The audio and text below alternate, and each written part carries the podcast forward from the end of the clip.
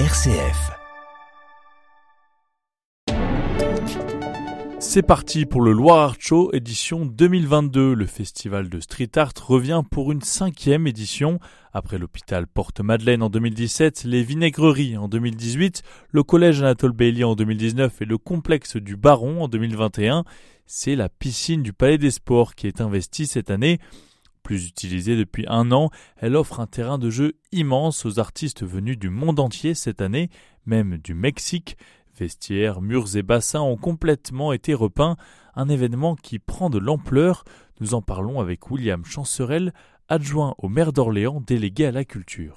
RCF Loiret, Jean-Baptiste Pierron. Bon, monsieur Chancerel, euh, est-ce que c'est la nouvelle tête de la piscine euh, du Palais des Sports d'Orléans? Alors en fait cette piscine euh, n'est plus en usage depuis, euh, depuis quelques mois donc effectivement euh, l'objectif de, ce- de cette édition du Show était de pouvoir, comme la tradition l'exige maintenant depuis cinq éditions, utiliser un lieu qui, euh, euh, qui n'est plus en usage euh, pour, euh, bah, pour euh, lui redonner une nouvelle, une nouvelle vie à travers euh, les peintures de nos, de nos artistes venus du monde entier. Et là, ce qu'on peut dire, c'est que l'effet waouh, euh, il est assez présent. Vous l'avez dit, en rentrant de suite, euh, c'est immense.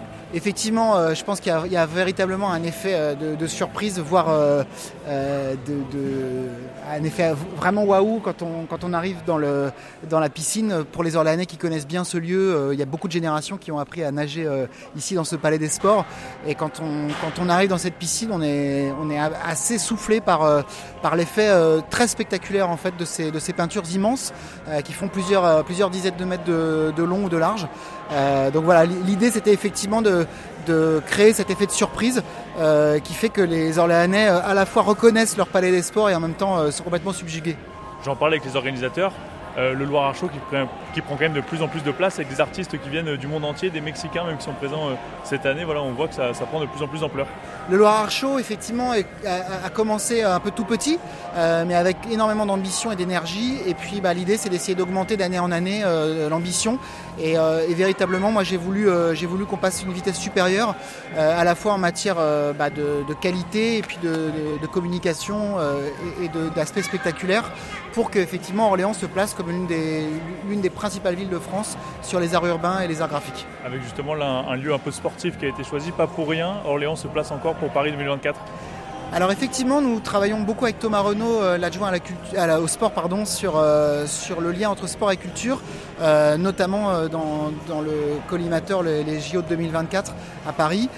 On est labellisé Terre de Jeux et l'idée c'est que le Loire Art Show soit la première étape vers, euh, vers les JO de 2024 pour nous, où on va essayer de multiplier les, ac- les, les actualités et les événements culturels et sportifs. Bon, comment on pourrait vendre ça au au Loiretain pour venir découvrir euh, ici à, à la piscine, euh, venir voir parce que c'est pas, pas explicable. C'est pas explicable, comme vous le dites, euh, effectivement, l'effet qu'on ressent. Donc, euh, bah, com- comment dire aux Loiretains de venir? Tout simplement, c'est gratuit, c'est jusqu'au 6 juin. Euh, c'est magnifique, c'est spectaculaire, c'est de l'art pour tous, euh, le plus ouvert possible. Et puis, c'est dans un lieu qui parle euh, aux Orléanais et aux Loiretains en général. Donc, euh, vraiment, venez le plus nombreux possible en famille, parce que vous y trouverez euh, tous et toutes de quoi, de quoi passer un très bon moment. Merci beaucoup. Merci.